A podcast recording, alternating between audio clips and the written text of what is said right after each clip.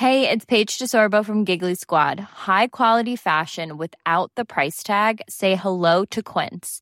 I'm snagging high-end essentials like cozy cashmere sweaters, sleek leather jackets, fine jewelry, and so much more. With Quince being 50 to 80% less than similar brands. And they partner with factories that prioritize safe, ethical, and responsible manufacturing. I love that. Luxury quality within reach. Go to quince.com slash style to get free shipping and 365 day returns on your next order. Quince.com slash style.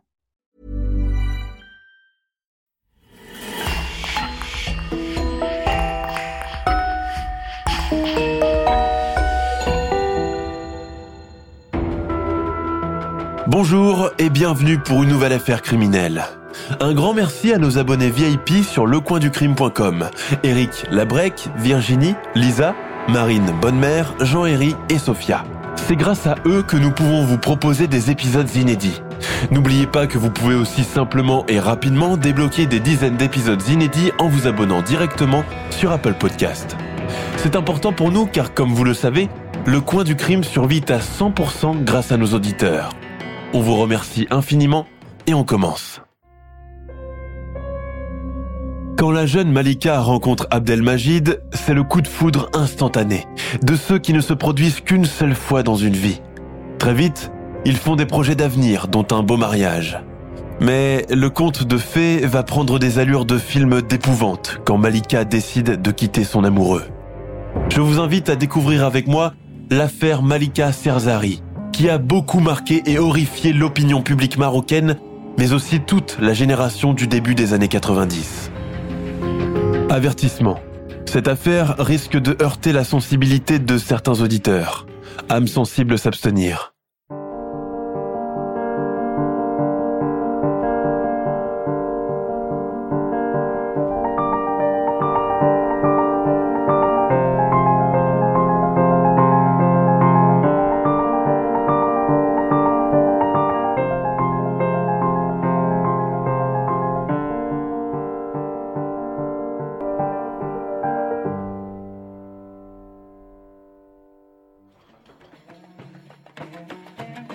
Rabat, 1993. Nous sommes au quartier de Jacob El Mansour. C'est un quartier populaire, densément habité par une population aux revenus modestes, sans être carrément pauvre. C'est ici que vit Malika Serzari, 17 ans. Elle est jolie, intelligente, studieuse, ambitieuse et elle aime la vie. Ses parents, bien que n'étant pas riches, font de leur mieux pour qu'elle ne manque jamais de rien. La famille Serzari compte aussi trois autres frères plus jeunes. La vie au sein du foyer est sereine et sans problème, même si les revenus du père ne couvrent pas toujours les besoins des enfants. Malika et sa mère entretiennent une relation très fusionnelle, cette dernière adorant sa fille plus que tout au monde. La jeune fille suit un cursus scientifique au lycée pour filles Abdelkrim Al-Katabi. Une fois son baccalauréat en poche, elle projette de s'inscrire à l'université de biologie pour pouvoir plus tard embrasser une profession qui lui permettra de prendre en charge ses parents et ses jeunes frères. Dans le même quartier habite une autre famille, celle de Hadj Tami, commerçant. Ce dernier possède deux magasins dans l'un des bazars de la Médina de Rabat et ses revenus sont confortables. La famille de Tami a toujours habité la campagne. Lui seul vit en ville pour les besoins de son activité professionnelle. Il a un fils unique, Abdelmajid, 27 ans, et deux filles. Se faisant vieux et ayant besoin d'une personne de confiance pour le seconder à la boutique, Tami décide de faire venir femme et enfants à Rabat. Il compte sur son fils unique pour l'aider dans son commerce. Abdelmajid, qui a passé toute son adolescence à la campagne, s'acclimate difficilement au milieu urbain. À presque 30 ans, c'est encore un jeune homme très timide qui n'a jamais eu de relation amoureuse, même si sa mère a longtemps comploté pour lui arranger un mariage avec une cousine. Mais il a refusé, prétextant vouloir se marier par amour avec la fille de son choix. La famille du jeune homme, bien que relativement aisée par rapport au reste des habitants du quartier de Jacob El Mansour, est néanmoins issue d'un milieu typiquement rural, où les relations hommes-femmes sont strictement réglementées par les vieux us et coutumes. Abdelmajid a grandi dans cette mentalité, celle qui met chaque genre dans une case. Les hommes pour commander et les femmes pour exécuter leurs ordres. La vue des filles de Rabat, nettement plus libérées, habillées à l'occidental et allant au lycée, à la fac ou au bureau, chamboule littéralement ses repères.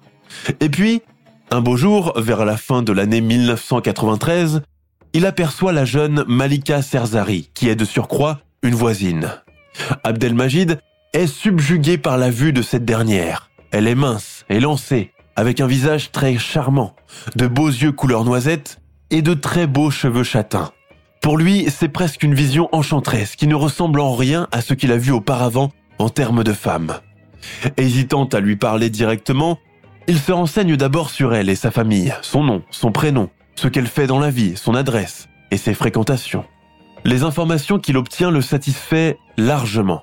Malika n'est pas que jolie, c'est aussi une fille bien sous tout rapport. Sérieuse, studieuse, pas du genre à traîner dans les rues, pas du genre provoquant ou vulgaire, pas du genre à rentrer tard le soir ou à fréquenter n'importe qui. On chante aussi les louanges des parents, décrits comme un modèle de vertu, à l'image de leur fille. Il ne reste maintenant à Abdelmajid qu'à faire le premier pas. Les premiers temps, beaucoup trop timide pour l'aborder, il se contente d'aller la guetter par la fenêtre à chaque fois qu'elle rentre du lycée. Il reste longtemps ainsi, scotché, dissimulé derrière la fenêtre et la scrutant sous toutes les coutures. Il est clair qu'elle lui plaît beaucoup. Mais pourquoi Abdelmajid a choisi tout spécialement Malika au détriment d'une autre? Était-ce un amour au premier regard, le fameux coup de foudre? Probablement. À présent, le jeune homme commence à la guetter à la sortie du lycée pour ensuite la suivre de loin, se faisant le plus discret possible. Puis vient le jour où il se décide à l'aborder franchement. Alors que Malika rentre chez elle, Abdelmajid s'avance par derrière et la tire doucement par la manche. Elle a un mouvement instinctif de recul. Ôte ta main, qu'est-ce que c'est ces manières? On se connaît? Toi peut-être non, mais moi je te connais déjà. La jeune fille le regarde de haut en bas d'un air méprisant. Abdelmajid est vêtu de façon classique, en chemise, veston et pantalon, mais il semble tellement mal à l'aise dans ses vêtements qu'il semble déguisé. Néanmoins, il veut montrer qu'il est confiant et sûr de lui. Alors, il sourit largement et de toutes ses dents. La jeune fille ne change pas d'expression, visiblement peu impressionnée. Il poursuit. Tu t'appelles Malika? Oui, répond-elle confuse. Tu habites Jacob El Mansour, la maison numéro 45. Oui, et alors? Tu penses que c'est une raison valable pour te parler? Écoute, ne le prends pas mal. Je ne suis pas un voyou. Tout ce que je te demande, c'est qu'on aille ensemble prendre un café pour faire plus ample connaissance. Alors, Qu'est-ce que tu en penses? Malika hésite. Elle ne veut pas passer pour une fille facile qui dit oui trop rapidement, mais pas non plus pour une sainte nitouche coincée. Elle répond. Bon, c'est possible, mais juste un café. Abdelmajid, content de voir cette première tentative de séduction aboutir, déclare. Tout ce que tu voudras. On y va? Ils marchent côte à côte, tout en veillant à laisser une bonne distance entre les deux corps, gênés aussi bien l'un que l'autre par cette soudaine promiscuité. Durant tout le trajet jusqu'au café, il n'échange pas un mot. Il s'installe à une terrasse. Malika observe son nouvel ami du coin de l'œil. Il n'est pas tout à fait beau, mais il est grand, brun, présente bien, mais a un je ne sais quoi de rustique, de campagnard, qu'il tente tant bien que mal de dissimuler. Serait-ce ses mains beaucoup trop larges ou encore ce veston mal assorti avec le pantalon? Les années 90 sont celles de la mode des couleurs assorties, et déroger à cette règle s'apparente à du mauvais goût. Le typique silence gêné qui suit ce genre de rencontre fortuite s'installe. La jeune femme se porte volontaire pour le rompre. Abdelmajid, j'ai oublié de te demander tout à l'heure, que fais-tu dans la vie? Il se racle la gorge, avale une gorgée d'eau et déclare Moi, je suis employé au ministère de l'Agriculture, mais en même temps je fais du commerce. J'ai deux boutiques, ce qui veut dire que niveau finance, je suis très à l'aise. Mais c'est exceptionnel, je te félicite. Et tu as quel âge? 27 ans. Mais d'abord, dis-moi ce que tu prends. Abdelmajid, elle le garçon, commande un jus d'orange et un café. Leur consommation servie, ils passent au vif du sujet. Écoute Malika, j'ai connu beaucoup de filles, mais aucune d'elles n'a réussi à me toucher au plus profond de moi comme tu l'as fait. La concernée rougit jusqu'aux oreilles, baisse la tête comme il est d'usage pour chaque fille marocaine qui reçoit un compliment de cet acabit et dit Pour te dire la vérité, moi aussi je me sens bien avec toi. Et tu me plais pas mal aussi, même si je ne dois pas le dire. Et pourquoi donc? Elle se met à rire avec nervosité en se cachant le visage. Arrête, tu connais très bien la raison. Sur ce point, Malika, je ne suis pas d'accord avec toi. Pour ma part, je trouve qu'il n'y a pas de mal à exprimer ses sentiments et je suis vraiment ravi de ta franchise. Le courant passe lors de cette toute première rencontre. Malika s'étonne elle-même de son audace, avec quelle facilité elle a parlé de sa vie à un parfait inconnu. Comment elle lui a relaté ses projets d'avenir, ses ambitions d'aller à la faculté de biologie, ses rêves et son idéal masculin. Après le café, les deux amis descendent jusqu'au Oudaya, au bord de l'Atlantique, où Abdelmajid commence d'emblée à compter fleurettes à Malika, n'hésitant pas à déclamer des vers de poésie arabe pour l'impressionner. Il a compris qu'elle était intellectuelle. Ils discutent encore, marchent au bord de l'eau, mouillent leurs vêtements et rient de bon cœur.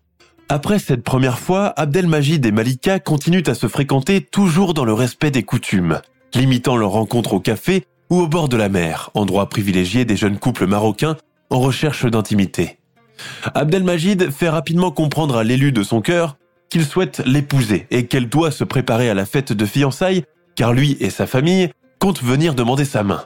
Il faut savoir que de manière générale au Maroc, la fête de mariage est précédée de deux cérémonies, celle des fiançailles puis celle du tkatib, où a lieu la signature du contrat de mariage en présence de deux adouls, des notaires de droit islamique. Le fiancé offre alors des bijoux à sa promise et d'autres cadeaux, lingerie, parfums, chaussures, cosmétiques ainsi qu'un mouton. Aujourd'hui, beaucoup de couples, pour des questions pécuniaires, se limitent uniquement au tkatib et zappent, entre guillemets, cérémonie de mariage beaucoup trop stressante et onéreuse. Certains couples modernes préfèrent carrément aller signer le contrat de mariage au tribunal et se contentent uniquement de cela. Donc, tout semble couler comme un long fleuve tranquille pour les deux tourtereaux. Les familles qui habitent côte à côte sont mises à leur tour au courant du projet de mariage de leurs enfants et donnent leur bénédiction pour qu'ils continuent à se fréquenter. Traditionnellement, au Maroc, les fiancés n'ont pas le droit d'avoir des relations sexuelles avant la signature du contrat de mariage. À cette époque, c'est-à-dire le début des années 90, les futurs maris et leurs familles sont aussi très pointilleux sur la question de la virginité de la fille, véritable gage de confiance, de bonne éducation et de pureté. Pendant les fêtes de fin d'année 1993, Malika rend visite à la famille d'Abdelmajid pour leur présenter ses vœux. Elle est accueillie très chaleureusement par la mère et les sœurs de ce dernier. On lui sert le thé à la menthe, on l'empiffre de gâteaux et on la traite avec familiarité pour bien lui montrer qu'elle fait déjà partie des leurs. Quand Abdelmajid arrive quelques instants plus tard, il est ravi de trouver Malika. Il va chercher son appareil Kodak et demande à sa mère de les prendre en photo pour l'occasion, lui, ses sœurs et Malika. Cette photo va revenir plus tard dans le récit, et vous allez comprendre pourquoi. Même si elle est sur un petit nuage, Malika a hâte d'officialiser son union avec Abdelmajid. Dans le quartier populaire où ils habitent, les gens commencent à jaser à leur propos et sa mère, bien que partisante de leur relation. Ils lui demandent chaque jour de faire pression sur le jeune homme pour qu'il vienne lui demander sa main en bonne et due forme. En août 1994, Abdelmajid convainc Malika de l'accompagner à la ville de Temara, située à environ 70 km de Rabat. Le motif? Est d'aller déjeuner au restaurant et parler de la prochaine fête de fiançailles. La jeune femme accepte, très flattée. Mais ce qu'elle ignore, c'est que son copain a d'autres projets en tête. Quand elle rentre chez elle deux jours plus tard, la tête brumeuse et les idées confuses, elle ne se rappelle pas exactement ce qui lui est arrivé. Tout ce dont elle se remémore, c'est qu'elle a sombré dans un profond sommeil et qu'à son réveil, elle a trouvé Abdelmajid à ses côtés dans une maison qu'elle ne connaissait pas. Apeurée, elle s'est mise à hurler et à pleurer, s'imaginant le pire. Elle a même filé aux toilettes pour vérifier si elle n'avait pas perdu sa virginité. De son côté, Abdelmajid tenta de la calmer, lui jurant sur le Coran qu'il ne l'avait pas touchée et s'était juste contenté de la regarder dormir. Par la suite, il l'a persuadée de fuir à Tanger et de se marier là-bas en secret, loin de la famille et ses obligations. Elle refuse et use de la ruse pour pouvoir fuir et rentrer à Rabat. Arrivée devant la porte de la maison, Malika a le cœur battant, effrayée à l'idée de confronter ses parents. Que va-t-elle leur dire? Comment expliquer qu'elle a découché à son insu et qu'elle a été droguée par l'homme auquel elle faisait confiance? Elle toque à la porte. Sa mère vient ouvrir. Sans dire un mot, elle se met instantanément à lui mettre des gifles et à la frapper partout, sur les bras, les jambes, les reins, la tête. Où étais-tu passé? Nous t'avons cherché partout. Ton père a failli avoir une attaque à cause de toi. Réponds, où étais-tu? Tu veux faire de nous la risée du quartier? Vocifère-t-elle. Maman, maman, s'il te plaît, laisse-moi t'expliquer. En guise de réponse, elle reçoit encore une raclée et se fait tirer les cheveux. Mais la pauvre Malika ignore elle-même la réponse. Pour esquiver les coups qui pleuvent sur elle, elle met ses deux bras en éventail supplie sa mère d'arrêter et de la laisser entrer. Ce qui s'est passé en réalité, c'est qu'Abdelmajid l'a conduite à la maison de l'un de ses amis, où il l'a droguée avec des somnifères mélangés à du café. Malika ne raconte rien à sa mère, n'évoque pas son petit ami de peur de représailles. En guise de punition, elle est interdite de sortie jusqu'à la fin des vacances scolaires. Pour Malika, l'épisode du rapt marque un véritable tournant sans précédent dans sa relation avec Abdelmajid. Le doute commence à l'assaillir. La confiance qu'elle a placée en lui est désormais fragilisée. Comment continuer à le fréquenter à présent et feindre la normalité? Comment le regarder dans les yeux parler d'avenir sans que le souvenir amer de ces deux jours ne revienne sur la table Et surtout, pourquoi lui a-t-il menti et l'a conduit dans cette maison si ce n'est pas dans le but de la violer? À la rentrée, alors qu'elle retrouve le chemin du lycée et que l'ire maternelle s'est quelque peu calmée et sa garde relâchée, Malika remarque qu'Abdelmajid, qu'elle n'a pas revu depuis le fameux voyage à Temara, commence à présent à la suivre, comme son ombre dans la rue. De son côté, elle fait mine de l'ignorer, même si ce comportement oppressant commence à la déranger, mais pas encore au point de lui faire peur. Un jour, alors qu'elle se rend chez elle, il l'aborde. Tiens, Malika, ça fait un bail. Que veux-tu? Comment, que veux-tu? Juste discuter. La jeune femme est incapable de relâcher sa méfiance, elle est sur la défensive. Tu me suis maintenant? Mais je ne te suis pas, je passais juste dans le coin. C'est ça. Tu veux me faire croire que c'était du hasard. Bon, écoute, allons quelque part pour être au calme, je pense que nous avons beaucoup de choses à nous dire. Malgré sa colère, Malika se laisse à nouveau convaincre et finit par accompagner Abdelmajid. Ils s'installent à l'ombre d'un arbre dans un jardin public. La jeune femme dépose son sac à dos sur l'herbe. Elle ne sourit pas et semble pensive, ce qui n'échappe pas à son amoureux. Qu'est-ce que tu as à rêvasser comme ça? Ce n'est pas dans tes habitudes. Rien. Non, je, je sens qu'il y a quelque chose qui ne tourne pas rond. Malika tonne. Je me demande comment quelqu'un qui se proclame employé au ministère de l'Agriculture est toujours en train de traîner dans la rue, qu'à chaque fois que je me retourne, je te trouve dans mes pattes. Être employé ne veut pas dire forcément rester au bureau du matin au soir, se défend-il. Je connais des personnes haut placées au ministère et je me contente d'aller pointer. Et encore, moi je le fais, d'autres ne prennent même pas cette peine. Ça, c'est toi qui le dis, mais je n'arrive pas à te croire, désolé. Abdelmajid se met en colère.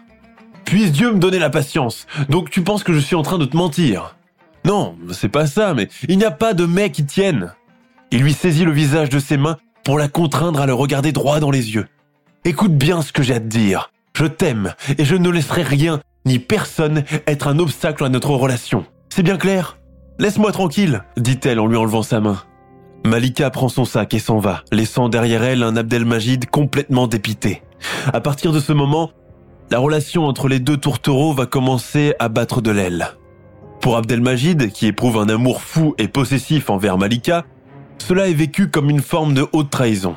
Dans sa mentalité d'homme issu d'un milieu purement patriarcal, une femme ne doit pas lui dire non, ne doit pas chercher à le quitter et doit se plier à sa volonté. Bien que n'étant pas encore fiancé avec Malika, il se sent d'emblée comme son mari, et donc qu'elle lui doit obéissance et fidélité. Cette presque rupture, qui ne dit pas encore son nom, pèse beaucoup sur le moral du jeune homme et le rend de plus en plus irritable, triste et amer. Ce changement dans son attitude est remarqué par sa mère, et quand elle cherche à en connaître la cause, il lui dit que cela va passer. Mais ce n'est pas le cas. Pour couronner le tout, le bazar où la famille d'Abdelmajid possède deux boutiques prend feu. L'ensemble des magasins et leurs marchandises sont détruits lors de cet incendie. Du jour au lendemain, la famille connaît un véritable revers de fortune et voit sa situation économique lentement se détériorer. Malika avait vu juste. Abdelmajid n'est pas un employé de bureau, encore moins en possession d'un diplôme d'études supérieures. Le seul certificat qu'il a est celui de l'école primaire, mais pas au-delà. Les deux boutiques, désormais incendiées, constituaient l'unique rentrée d'argent de la famille d'Abdelmajid, et pour lui, son seul emploi. À présent sans ressources et sans but, il ne lui reste que l'amour de sa vie, unique bouée de sauvetage dans une existence naufragée. Une idée bien ancrée dans les mœurs marocaines veut que quand l'homme perd tout, il ne trouve à ses côtés que sa femme pour le soutenir, pour le meilleur et pour le pire. Mais pour Abdelmajid, même cela est en train de lui filer entre les doigts. Du côté de Malika, on ignore encore si c'est les mensonges presque pathologiques de son amoureux, l'épisode fâcheux de Temara ou la perte de ses magasins qui l'ont conduite à s'éloigner petit à petit de lui, à perdre totalement confiance en lui, au point de ne plus vouloir le fréquenter et plus tard à ne plus l'aimer. Les jours suivant l'incendie du bazar, alors que tout le voisinage est mis au courant de la disgrâce de la famille d'Abdelmajid, ce dernier continue de poursuivre Malika de ses assiduités. Maintenant qu'il a tout son temps libre à disposition, il la suit de loin le matin quand elle se rend au lycée, la guette à la sortie de midi, revient encore à 14h, puis le soir à 18h à la sortie des classes. Toutes ces journées, tout son temps, toute son énergie sont désormais dédiés aux guets derrière les murs et les arbres. Alors qu'il s'attend à ce qu'elle soit aussi abattue que lui, il voit au contraire une jeune femme qui continue de s'épanouir, préoccupée uniquement par ses études et son avenir. Pense-t-elle à lui? Lui manque-t-il? Comment elle lui manque? Se soucie-t-elle de lui? Autant de questions sans réponse qui s'entrechoquent dans la tête d'Abdelmajid. Il en perd l'appétit, le sommeil, la volonté de vivre. Une boule lui serre constamment la gorge et lui arrive même de pleurer. Tous les symptômes du chagrin d'amour. Une fois, n'y tenant plus, il finit par l'accoster sur le chemin du retour. Malika, il faut qu'on parle. Laisse-moi tranquille, je ne te connais pas, je n'ai rien à te dire. Quoi, tu ne me connais pas? Reviens ici, c'est un ordre. Arrête de te défiler. Son ton est devenu froid, oppressant, colérique. Il serre les poings. Malika prend peur, hâte le pas, mais il ne la lâche pas d'une semelle. Il fait un tel tapage que des gens commencent à se retourner. Couverte de honte, Malika voudrait que la terre s'ouvre et l'avale à cet instant. En fin de compte, il l'empoigne par la manche de sa chemise au point de la lui arracher, la projette contre un arbre et se met à la frapper. Malika, le visage tuméfié, rentre en courant chez elle et raconte à sa mère tout ce qui s'est passé. Quand Abdelmajid apprend qu'il est recherché par la police, il prend la fuite et va se cacher chez un copain à Casablanca. Il reste planqué ainsi pendant deux semaines, enfermé à double tour dans une chambre. Malika et ses parents engagent quand même des poursuites judiciaires contre lui. Le tribunal ordonne à son encontre une interdiction formelle d'approcher la jeune femme sous peine de nouvelles sanctions plus sévères. Mais Abdelmajid n'a que faire des décisions de la justice. De retour à Rabat, son harcèlement continue de plus belle, encore plus exacerbé qu'auparavant. Elle a osé aller porter plainte contre moi. Elle a osé il fut un temps au Maroc où la femme agressée sexuellement ou harcelée physiquement ou verbalement ne portait jamais plainte et se contraignait au silence pour préserver l'honneur de sa famille et éviter les candidatons. Malika Serzari, fille décrite comme intelligente et instruite, a choisi de porter plainte. Et cela a été perçu comme de la hardiesse mal placée. Cela a pris du temps pour que la honte change de camp. En attendant, la jeune fille rase les murs, effrayée à l'idée d'être agressée par son ex-petite amie, et ne se déplace plus qu'en compagnie de sa mère, qui lui sert désormais de garde du corps. Un jour, alors qu'Abdelmajid tente une énième fois d'attirer son attention, il est violemment repoussé par la mère de Malika, qui se dresse comme un mur entre lui et sa fille, la protégeant du mieux qu'elle le peut. Écartez-vous, cela ne vous concerne pas, c'est entre moi et votre fille. Ce qui concerne ma fille me concerne aussi. Laisse-nous tranquilles, ou j'appelle la police, menace la mère très en colère. Énervé et frustré de ne pas obtenir gain de cause, Abdelmajid cherche le regard de Malika, dissimulé derrière sa mère, sur le point de pleurer. Il lui dit, en serrant les dents, Tu vas le regretter, souviens-toi de ça. Mère et fille finissent par s'en aller, ne tenant pas compte des menaces proférées. La famille d'Abdelmajid quitte Rabat pour retourner à la campagne où elle compte tout reprendre à zéro. Lui choisit de rester en ville, pour les raisons que l'on sait. Il avoue à sa mère qu'il est incapable de vivre sans Malika, et que quand il se fréquentait encore, il avait déboursé beaucoup d'argent pour elle, en invitation au café, en sortie et en cadeaux. L'ancienne fiancée parfaite est tellement décriée et critiquée que désormais pour la mère d'Abdelmajid et ses sœurs, elle passe pour une fille vénale, matérialiste au cœur de pierre, qui a profité sans scrupule de leur fils et frères et qui maintenant le lâche au moment où il a le plus besoin d'elle. Resté seul à Rabat, Abdelmajid tourne en rond. Il a des nuits blanches, se passant mentalement les instants vécus ensemble comme un film, nostalgique et le cœur lourd. Il se tourne et se retourne dans son matelas, incapable de trouver le sommeil. À cette époque où les smartphones n'existent pas encore, impossible d'envoyer un SMS nocturne ou un message WhatsApp larmoyant. Si elle n'est pas à moi, elle ne sera à aucun autre. La rupture amoureuse est vécue différemment par les individus. Si certains trouvent la force de rebondir et de passer à autre chose, d'autres restent coincés dans un cercle vicieux ou pire, commencent à être obsédés par la vengeance. Il ou elle m'a fait mal, alors je dois lui faire mal à mon tour. C'est le raisonnement d'Abdelmajid qui n'est plus obsédé que par cette idée. Quelques jours plus tard, il se rend à une station-service où il achète pour 10 rames de gasoil. De retour à la maison, il dissimule le jerrycan jusqu'au jour J. Il passe des jours devant ce bidon, torturé par l'idée d'aller le verser dans les toilettes et tirer la chasse d'eau, ou au contraire, le garder. Finalement, il prend sa décision. Le 16 novembre 1994, Malika quitte la maison pour se rendre au lycée. Sur le trajet, elle décide de passer par un raccourci peu fréquenté. Elle ignore que son ex est en train de la suivre de loin, son bidon d'essence à la main. Mais finalement, il coupe par une autre ruelle pour se faire discret. Il va s'installer à un café en face du lycée Abdelkrim Al-Katabi. Quand il aperçoit finalement Malika, il bondit de sa chaise et se met à hurler son nom. Puis, les choses se précipitent. Abdelmajid court vers elle, lui verse le contenu du jerrycan de la tête aux pieds avant d'allumer son briquet. Le feu prend avec une vitesse inouïe. La jeune femme, prisonnière des flammes, hurle de douleur, appelle au secours. Les autres filles, la voyant ainsi, se mettent aussi à hurler et à appeler au secours. Certaines enlèvent leur veste ou blouson et tentent tant bien que mal d'éteindre le feu, sans succès.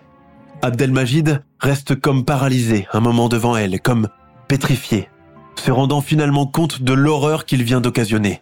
Il fuit à toutes jambes. La pauvre Malika est en train de se consumer sous leurs yeux, devant la porte du lycée où une foule commence à s'attrouper.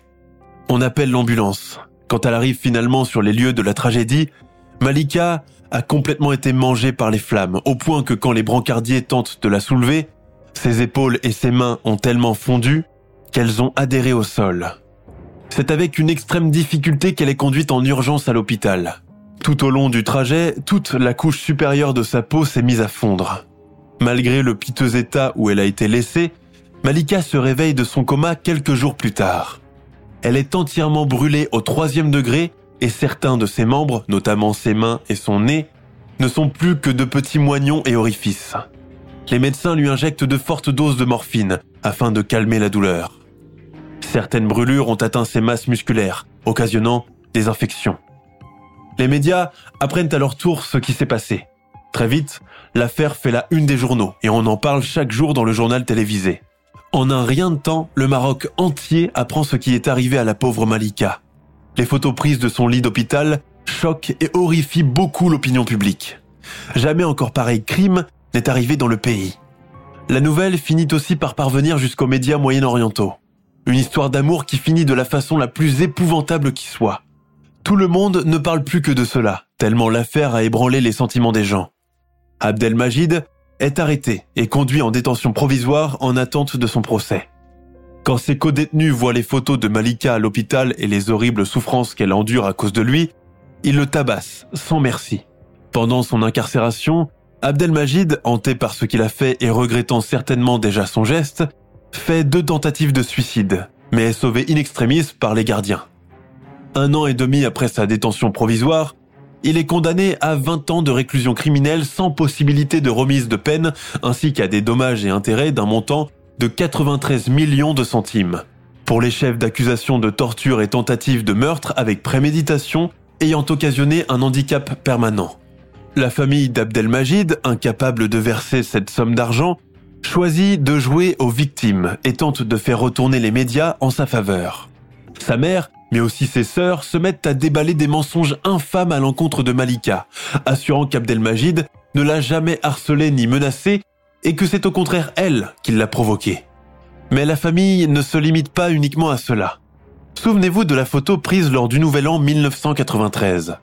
La famille d'Abdelmajid l'a fait passer pour la photo de leur fiançailles. La vérité, on la sait, ils ne se sont jamais fiancés. La mère d'Abdelmajid dépeint un portrait tellement abject de la victime qu'à un moment, les médias marocains tombent dans le piège et finissent par la croire. Quand mon fils avait de l'argent, elle s'intéressait beaucoup à lui, mais une fois que nous avons perdu nos magasins, elle l'a laissé tomber comme une vieille chaussette. C'est elle qui l'a poussé à faire ce qu'il a fait. C'est Malika Serzari la responsable. Mon fils a seulement agi par désespoir et dépit amoureux incroyable. À partir de ce moment, la honte change de camp. C'est désormais Malika qu'on pointe du doigt, Malika qu'on accuse, Malika qu'on châtie verbalement et par écrit. Les médias ne vont pas lui faire de cadeaux, ne prenant pas en considération la terrible souffrance physique et psychologique qu'elle traverse. Des journalistes consacrent des pages entières à cela, avec un contenu qui ferait frémir les féministes. À présent, c'est Abdelmajid qu'on plaint, et c'est avec ses parents qu'on compatit. Malika, sur son lit d'hôpital, apprend la nouvelle, et cela la plonge dans une profonde dépression. Sa mère, qui ne quitte pas son chevet de nuit comme de jour, essaye tant bien que mal de lui dissimuler les informations qui viennent de l'extérieur. Lourdement handicapée et ayant déjà subi pas moins d'une dizaine d'opérations de greffe, Malika fait venir une journaliste pour lui donner la vraie version des faits. Elle espère ainsi que sa voix parviendra à l'opinion publique et changera l'idée négative que les gens se font d'elle. Cette révélation à cœur ouvert a pour effet de calmer quelque peu les médias. Le pays se scinde alors en deux camps.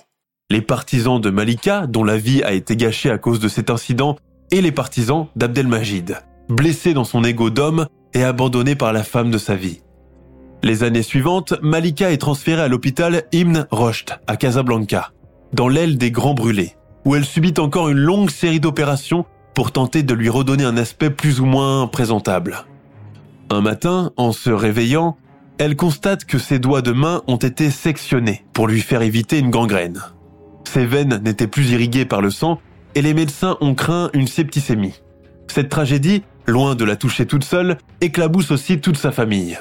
Sa mère est obligée de faire le déplacement chaque jour entre Rabat et Casablanca pour venir l'assister.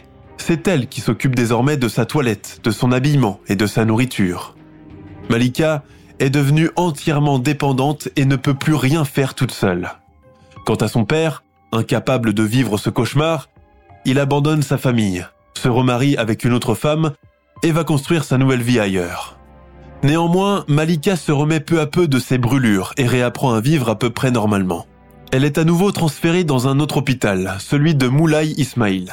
Là, elle fait la connaissance d'un professeur en médecine, Hassan Bouguind. Le médecin commence à la visiter tous les jours, à discuter avec elle. Il est ébahi par son intelligence et par sa force de caractère et par le fait qu'elle ne se plaint presque jamais.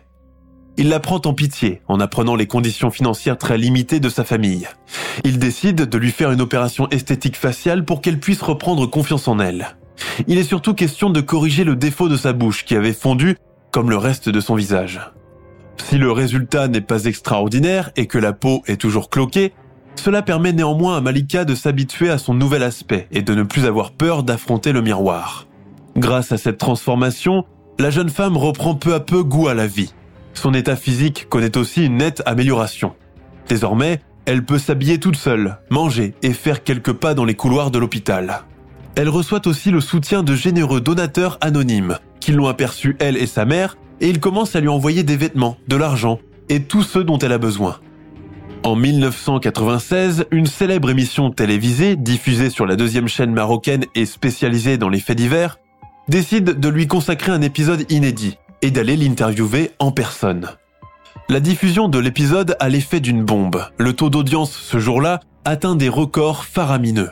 La reconstitution de la scène du crime, l'interview même de Malika qui parle à la caméra le visage flouté et ses mains estropiées, fait que tout le monde la prend en pitié, surtout quand il découvre sa photo d'avant le drame, où elle apparaît fraîche et très jolie. L'affaire, reléguée aux oubliettes, revient à nouveau dans les médias, mais cette fois-ci pour mieux soutenir la victime et faire connaître la véritable version des faits. L'idée est de démentir complètement tout ce qui a été dit auparavant à propos de Malika. Et cela marche. Le bruit médiatique parvient même jusqu'au défunt roi du Maroc, Hassan II, qui, apprenant la tragédie de Malika Serzari et les difficultés financières de sa famille pour la faire soigner, décide de prendre entièrement en charge ses frais médicaux et l'envoie pour une période de deux ans en France, dans une clinique spécialisée alors à la pointe de tous ceux qui se rattachent à la chirurgie esthétique haut de gamme. Durant ces deux ans, Malika, qui subit à nouveau plusieurs opérations, entre autres l'ablation d'une partie des orteils pour remplacer les doigts des mains, entre en convalescence et commence à recouvrir partiellement son indépendance. L'excellent suivi psychologique dont elle bénéficie l'aide aussi énormément à franchir le cap du traumatisme et de la dépression. Pendant son séjour en France, des associations commencent à lui faire des propositions alléchantes, notamment celle de prendre en charge ses frais médicaux à vie, de lui procurer une maison à titre gracieux et même de lui verser une pension mensuelle et lui donner la nationalité française. Il suffit juste qu'elle accepte. À votre avis, quelle a été sa réponse? Eh bien, elle a refusé, pour la simple et bonne raison que pour rien au monde, elle n'abandonnera sa nationalité marocaine. Quand l'élite marocaine apprend sa décision inattendue, elle commence à se l'arracher, lui promettant monts et merveilles, saluant son patriotisme, lui proposant aide, argent, maison et tout ce qu'elle voudra. Les deux années de soins arrivées à leur terme, Malika plie bagage et rentre au Maroc, convaincue qu'elle sera aidée et soutenue dès son arrivée. Malheureusement, cela ne va pas être le cas. Très vite, elle comprend que toutes ces personnes n'étaient que du vent, et cela la plonge à nouveau dans la dépression. Où sont passés tous ces gens et leurs belles promesses? Que va-t-elle devenir à présent? Privée de ses capacités physiques, elle ne peut plus étudier ni travailler pour subvenir à ses besoins. Et il n'existe pas de couverture sociale pour les personnes dans son cas. Pendant des années durant, Malika et sa famille vivent dans une très grande précarité. Seul son médecin soignant, Hassan Bouguind, va continuer à aller la visiter et l'aider financièrement à chaque occasion. Petit à petit, le cas de Malika ne va plus intéresser grand monde et elle replonge ainsi dans l'anonymat. À cause de son caractère criminel inhabituel dans la société marocaine, l'affaire Malika Serzari a fait couler beaucoup d'encre au niveau de la presse marocaine et plus largement arabe, puis française. Le féminicide par le feu est très répandu dans les nations telles que l'Iran, le Pakistan ou encore l'Afghanistan, mais aussi dans les pays d'accueil de ces communautés dans le monde. La toute récente affaire Shaines B, brûlée vive par son compagnon, a défrayé la chronique en France et remis en question bien des choses. Il faut savoir que la vengeance par le feu ne fait absolument pas partie des mœurs marocaines. Et pour cette raison, le drame de Malika Serzaria a énormément choqué l'opinion publique de par son caractère exclusif. Jamais encore une femme marocaine, avant elle, n'a connu un pareil supplice de la part d'un homme de son entourage. Par la suite, beaucoup de rumeurs ont commencé à circuler au sujet de la victime et de son bourreau. Certains ont prétendu qu'Abdelmajid s'est suicidé en prison et que Maliga est morte des suites de ses brûlures. L'affaire de cette jeune fille, à la fleur de l'âge, horriblement punie par l'homme qu'elle a aimé, a laissé sa trace dans la mémoire de tous les Marocains. Aujourd'hui, son histoire a connu un regain d'intérêt de la part de youtubeurs qui veulent ainsi sensibiliser la jeunesse sur ce genre de crime, leurs lourdes conséquences, mais aussi pour tenter de faire changer la mentalité patriarcale encore dominante chez une bonne partie de la société marocaine. Car oui, une femme a le droit de dire non, d'arrêter une relation qui ne lui convient plus, de changer d'avis, de dénoncer le harcèlement verbal ou physique sans pour autant craindre les remontrances. Mais je vous ai gardé le meilleur pour la fin, pour partir sur une note d'espoir. Aujourd'hui, Malika Serzari a guéri partiellement de ses brûlures, grâce aux soins médicaux prodigués en France, même si son visage et son corps portent encore les traces et les cicatrices. Au début des années 2000, alors qu'elle croyait sa vie de femme à jamais gâchée, elle a fait la rencontre d'un chauffeur de taxi qui l'a épousée et qui l'a acceptée telle qu'elle est. Un mariage de raison devenu mariage d'amour. Ensemble, ils ont eu deux enfants. Malika et sa petite famille vivent actuellement à Casablanca. Sur sa page Facebook, elle publie régulièrement des vers de poésie, des photos d'elle et de ses enfants, mais aussi d'anciennes coupures de journaux en lien avec la tragédie qui a brisé sa jeunesse. J'ai eu l'occasion de lire son contenu et j'ai vu ses photos, mais je n'ai jamais osé prendre contact avec elle. Ce qui est important, c'est qu'elle semble heureuse et bien entourée.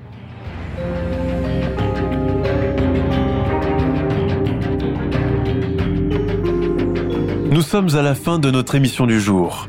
N'hésitez pas à écouter les autres émissions du podcast et à prendre 5 secondes pour nous laisser un 5 étoiles sur iTunes. C'est vraiment très important pour nous. Vous pouvez aussi vous abonner pour ne pas rater les prochains épisodes et nous suivre sur Facebook pour nous en proposer de nouveaux. Merci et à bientôt.